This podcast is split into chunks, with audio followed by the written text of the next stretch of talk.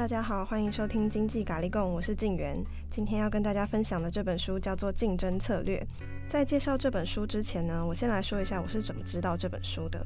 有次在采访一个上市公司总裁的时候，因为我很想知道平常那些大老板都在吸收什么样的知识，所以我就问他说：“诶，有没有特别喜欢的一本书？”那他马上就推荐了这本《竞争策略》。然后一查就发现，诶，很多企业老板、CEO，甚至是国家领导人的书架上都可以看见这本书的影子。那这本书到底是有多么厉害？我就非常想要知道嘛。然后那个总裁他也跟我说，这本书是他翻了几十年，到现在都还在看的书。那我就觉得说，这本书一定非常重要，我一定要翻来看看里面到底有什么样厉害的企业秘辛。这本书的作者麦可波特，二十六岁就任教于哈佛商学院，哇，跟我现在是同年纪。但是我现在正在这边聊他的书，没有什么像他一样厉害的成就，有种班门弄斧的感觉。然后波特呢，是哈佛商学院有史以来最年轻的教授哦。他提出的这个竞争策略理论，更是影响了全世界。应该是所有商学院的学生都有看过他的书。可是我不是商学院的，不然的话，我早就拜读这本书了，也不需要总裁来跟我说，对不对？而且他也在雷根总统时期在白宫服务过，所以他就是一个非常牛的人，就对了。这个波特教授，但是不知道大家有没有听过，就是其实波特的公司有倒闭过，他的策略其实嗯一度遭受蛮大的质疑声浪的。也有很多人出来数落他，说：“哎，可惜这家公司就是波特的公司，没有早点破产，不然三十年来管理学院的学生也不用被他的这个理论给荼毒了。”不过呢，呃，政治大学商学院的讲座教授司徒达贤认为。呃，波特推出的这个武力分析是一九七九年，那个时候他也才三十二岁，怎么可能有人三十二岁就写出不容置疑的圣经？有没有可能考虑不周？一定会嘛。所以司徒达贤就强调说，大师的理论不是无论怎么敲打也不会损坏，看到别人没看到的才是波特的贡献。那接下来我们就开始介绍。我们到底该如何竞争？竞争又该有哪些策略？这些策略可以带给我们何种优势，让我们可以不断进步？想象一下，如果我们今天要卖东西，第一个需要的是什么？一定是产品嘛。如果我今天选了饮料当我的产品，我就会想说，嗯，我很喜欢喝可乐啊，那感觉卖这个肥宅快乐水好像是个不错的主意。但是我的竞争对手感觉就很强大。大家应该都知道，如果我卖可乐的话，我的竞争对手肯定就是呃可口可乐啊、百事可乐。但是我有可能争得过他们吗？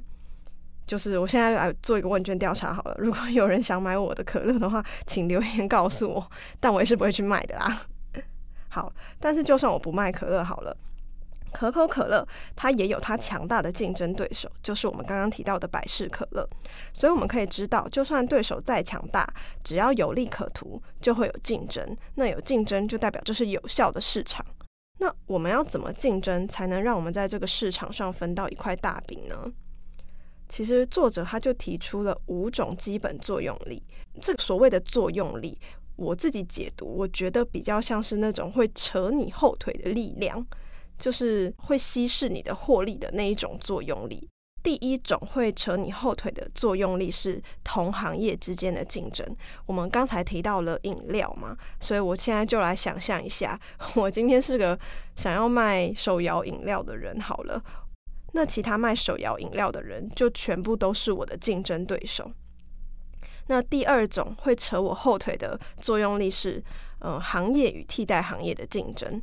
今天不是说每个人都会每天都会想要喝手摇饮料，他们有可能今天只想喝就是一般的饮料，或是手摇饮料店没有卖的饮料。所以我是开饮料店的，那容易取代我的饮料就很多，客人就可以去选择呃便利商店买饮料，或是去量贩店，或是他根本不买。所以便利商店呢，它就是我的一个替代行业，也是扯我后腿的一个行业，就是。那第三种会扯我后腿的作用力是供应商的议价能力。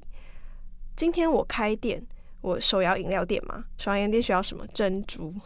对，珍珠、椰果、奶粉、茶叶之类的东西。那供应我原料的人呢，他肯定会希望用高一点的价格卖给我，不然他要赚什么，对不对？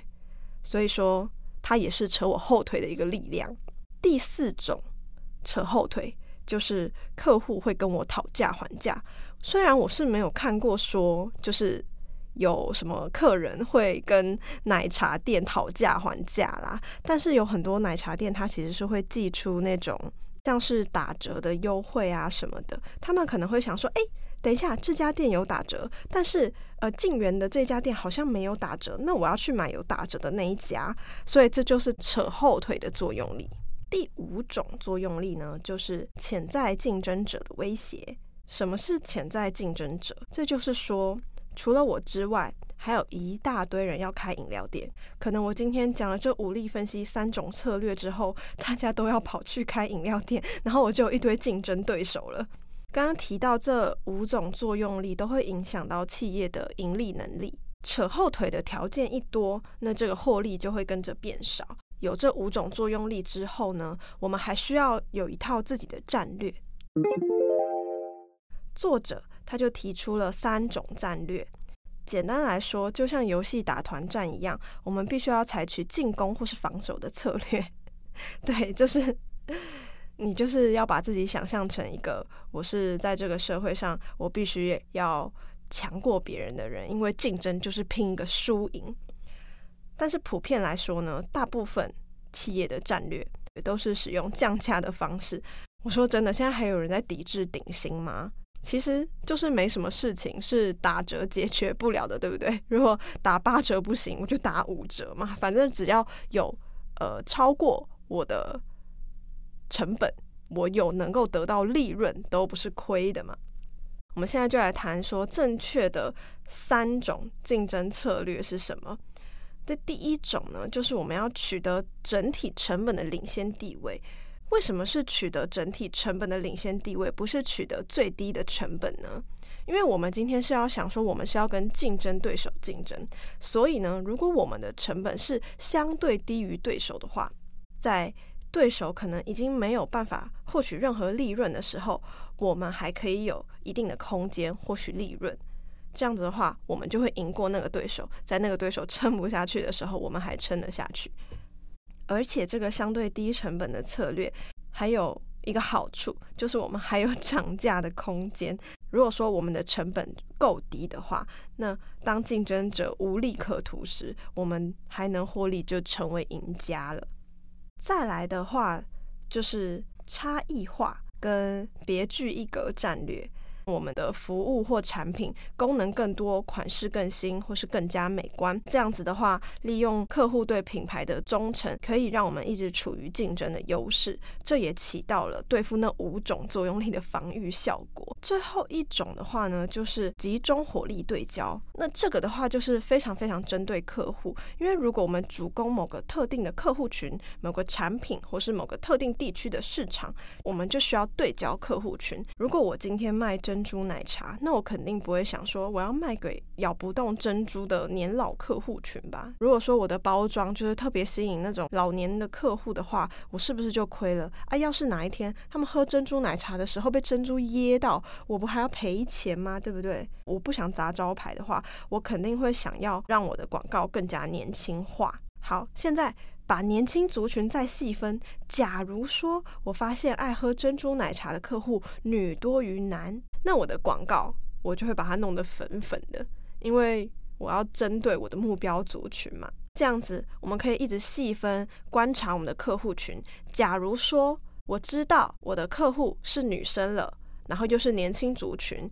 可能他们还是学生，那我是不是又要拿学生优惠，让我的客群有粘着度，然后一直一直来我这边光顾，我们的收益就非常有潜力赢过行业平均收益能力。那这样子的话，我们是不是又赢了？又赢了其他的奶茶店？因为这本书的内容非常多，所以时间关系，我们就先谈到这边。相信大家都对基础的竞争策略也有不少了解。不管是现在即将创业或是产业管理者，我们都可以透过这本书知道自己的产业有何种优势跟劣势，也能为自己的企业想出更多的成功策略，更不容易被其他人取代。好的，那么今天的精选好书就到这边，非常感谢大家的收听。如果有任何问题以及建议，或想跟我们聊聊，请不要客气，来信告知我们，我们会很开心帮大家解答。下次再见哦，拜拜。